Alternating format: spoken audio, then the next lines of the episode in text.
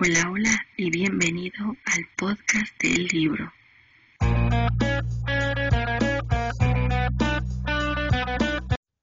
Hola, hola y bienvenidos, como no, a otra recomendación del libro. Soy Jess y estamos en el podcast del libro. Y sí, en esta ocasión les traigo dos lecturas buenísimas que ya tenía un rato, creo que una de ellas hasta se las debía desde hace un montón. Yo no sé por qué rayos no se las subí desde antes, pero bueno, ya la tenía. Eso por un lado y por el otro ya terminé por fin el audiolibro de El nombre del viento. Entonces, mm, sí, mm. toca platicarles un poco acerca de ambas lecturas. Pero antes de comenzar, ya saben, si les gusta todo este contenido que tiene que ver con libros, eh, ahora sí que reseñas, algunos comentarios sobre lo que me gustó, no me gustó de alguna lectura, todo eso pues pueden dejármelo ahora sí que en la caja de comentarios para que yo esté checando qué es lo que les gusta que les traiga, qué no les gusta, en fin. Ya dicho esto, pues vámonos a lo que les concierne. El nombre del viento de Patrick Rothfuss. Y comencemos, como no, con la sinopsis. En una posada en tierra de nadie, un hombre se dispone a relatar por primera vez la auténtica historia de su vida una historia que únicamente él conoce y que ha quedado diluida tras los rumores, las conjeturas y los cuentos de taberna que le han convertido en un personaje legendario a quien todos dan ya por muerto. Kvon, músico, mendigo, ladrón, estudiante, mago, héroe y asesino. Ahora es tiempo de revelar la verdad sobre sí mismo y para ello debe empezar por el principio. Su infancia en una troupe de artistas itinerantes, los años malviviendo con un ladronzuelo en las calles de una gran ciudad y su llegada a una universidad donde esperaba encontrar todas las respuestas que había estado buscando. Viajé, amé, perdí, confié y me traicionaron. Me llamo Kvon, quizás hayas oído hablar de mí. Y sí, con esto comienza El nombre del viento, una historia de, esto es fantasía épica, ¿eh? pero de las fuertes, de las buenas. Y la verdad es que a mí me dejó súper sorprendida cuando empecé a leer esta historia. Ya me habían recomendado el libro, un amigo me había dicho es que tienes que leerlo, está buenísimo, buenísimo, y me insistió tanto que dije, ok, vamos a checarlo. Pero como saben, si siguen mis redes, me metí en un bloqueo lector fuertísimo por culpa del libro del baile del ahorcado. y no he podido salir, me cuesta mucho, estoy intentando leer algunas cosas que me gustan, pero de todos modos, este, volver a tomar mi ritmo como que no, no está todavía terminando de, de quedar bien ahí la cosa. Sin embargo, este libro yo ya lo tenía en audio gracias a una promoción que me enviaron por Audible en donde me regalaron tres libros. Ese, eh, Cementerio de Animales, no, perdón, El Misterio de Salem Slot, sí, y este, y Orgullo y Prejuicio, eh, como ahora sí que en formato de Amazon Audible. Entonces yo dije, pues vamos a escucharlo, no hay problema, si no lo puedo leer, lo escucho. ¿Y con qué me encontré? Dios mío, cómo rayos no había leído este libro antes. Es una historia buenísima. Efectivamente, todo empieza en una taberna de un pueblito todo alejado de Dios, literal, en donde conocemos a un sujeto, al tabernero, de nombre Coat, que lógicamente después de ciertos eventos, ciertas situaciones y de que van empezando a suceder cosas raras en el pueblo, pues él como que entre que comienza a preocuparse, pero a la vez como que intenta no, no perder la calma, ¿no? Sin embargo, con todas estas cosas que están llegando al pueblo, también llega un sujeto, un tipo que se hace llamar cronista, el cual lo reconoce y le pide pues que le cuente su historia. Así es como Code pues se revela eh, bajo, ahora sí que bajo el nombre de Kvon, justamente este tipo que es literal una leyenda en su mundo. Todo mundo dice que ha secuestrado princesas, casi casi que, que ha quemado ciudades, o sea que ha hecho un montón de proezas. Por supuesto, pues este tipo decide contar su historia para que la gente en realidad conozca pues cómo nació, cómo surgió el mito justamente de, de y cómo él se convirtió en la persona que dicen que, que es justamente.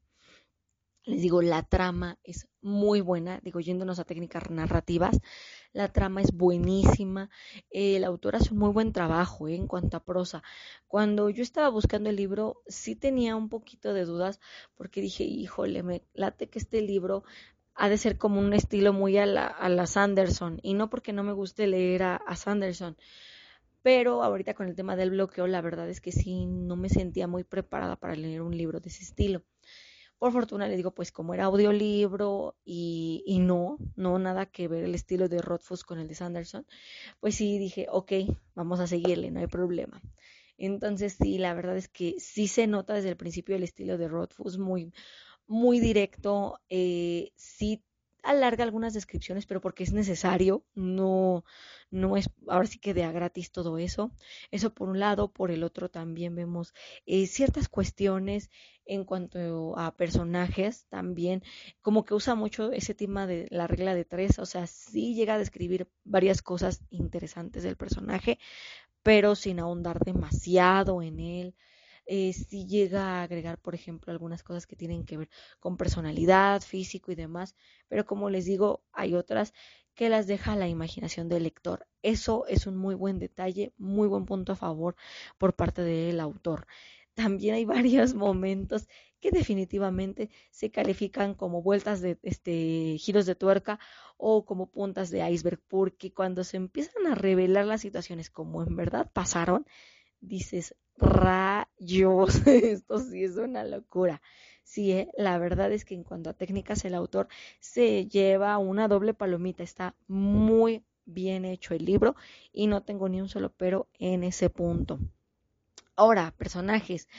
Yo sé que sí, este, por la historia de Kvot, te enteras, por ejemplo, eh, o más bien ves a, a la troupe eh, llegas a ver este, gente externa al grupo itinerante al que pertenecía este muchacho, llegas a ver incluso a sus padres, bueno, se notan cosas de sus padres, eh, de qué pasa con él cuando llega a Tavernú, eh, de cuando llega a la universidad, este, cómo lo tratan los compañeros, los maestros, todo eso.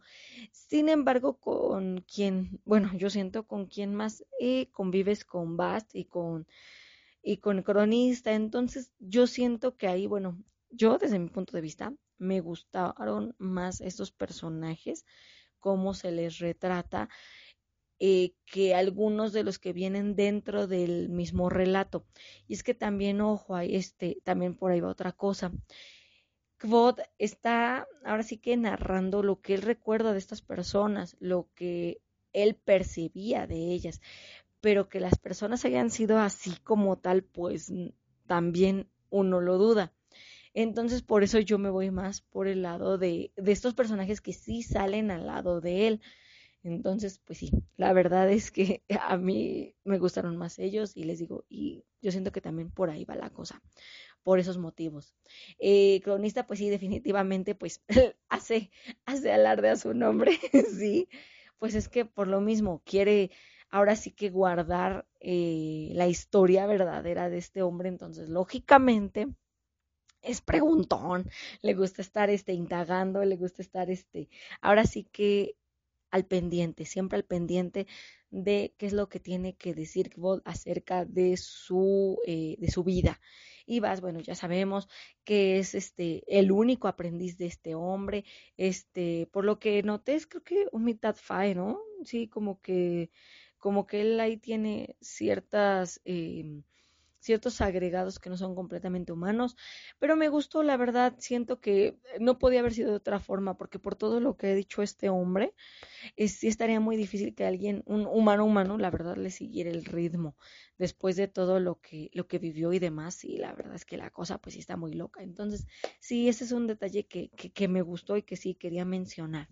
En cuanto a escenarios, la verdad es que, aunque algunos me digan, oye, pues técnicamente lo único que está pasando es este, este code, o bueno, que eh, narrando su historia en la taberna, lo demás son recuerdos. Sí, yo sé, pero la verdad es que el tema de la universidad y el tema de la troupe, La verdad es que a mí me gustó mucho cómo él recordaba su infancia, cómo recordaba este, este mm, grupo itinerante, eh, todo lo que hacían, todo lo que desplegaban para poder entretener a la gente. Sí, la verdad es que a mí me gustó mucho ese detalle, esos detalles. Eh, sí, sí, es por ese lado a mí este, me llamó mucho la atención. Eso por ahí. Y por el lado de la universidad, me gustó justamente esta, eh, este tema de que, pues, la universidad no solo es una universidad, como que también a veces parece que es un mismo personaje dentro de la trama por todo lo que hace Code, todo lo que este se podría decir que le esconde la universidad y eso entre comillas. Entonces sí, la verdad es que me gustó, me gustaron estos sitios, siento que son lugares decisivos para su trama. Entonces, sí, esto sería la reseña de El nombre del viento de Patrick Rothfuss. La verdad les digo, el libro está buenísimo, me gustó, muy interesante. Entonces sí valdría la pena que le echen un ojo. Por lo pronto, yo le estaría dando un 5 de 5 a este libro, la verdad, eh, está muy bueno. Tengo por ahí un pero, pero bueno, eso ya se los comenté en el video de YouTube. Nada más que tiene que ver con el formato del libro. Parece ser que por ahí hubo unos detallitos que tal vez Audible pasó por alto, pero eso ya se los comenté por allá. Ya si quieren ver cosas que más me gustaron y que no me gustaron del libro, sí les recomendaría que chequen ahí en mi canal justamente estos puntos. Ahora, yéndome a la otra lectura, Famín de Laura Talaza. ¿Qué pasa con este libro? Yo les había comentado que había estado leyendo esta saga de eh, Los jinetes del apocalipsis de Talaza. Sin embargo, por azares del destino, yo no sé por qué ya no les este, estuve platicando más acerca de los libros, pero ya me leí Famín, entonces sí, este, la verdad es que la cosa se puso buenísima con este tercer libro. Entonces sí les quise traer ahora sí que unas opiniones muy, este, ahora sí que estas sí ya son más generales.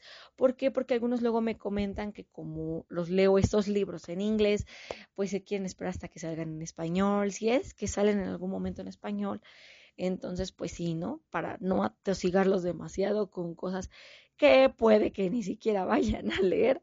Entonces, pues sí, nada más sería más bien como un agregado a las lecturas y ya si ustedes quieren leerlo, pues sí les recomendaría que ya busquen el libro y ahora sí vayan con todo. Y en el caso de Famina, aquí estamos viendo al tercer jinete del apocalipsis, que bueno, en español sería hambruna, pues les digo en inglés es famín. ¿Qué pasa? Este sujeto cae en Brasil, desde ahí es de donde empieza toda su destrucción y demás.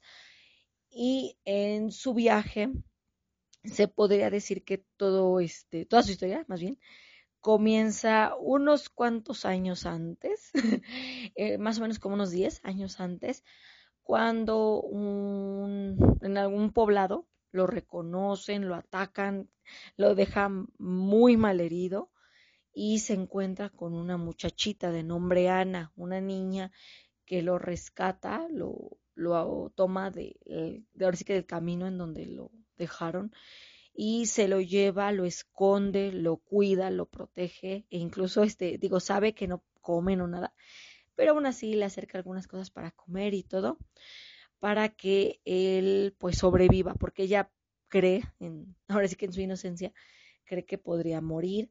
Lógicamente Famín no muere e incluso eh, le ofrece llevarla con él, ¿no?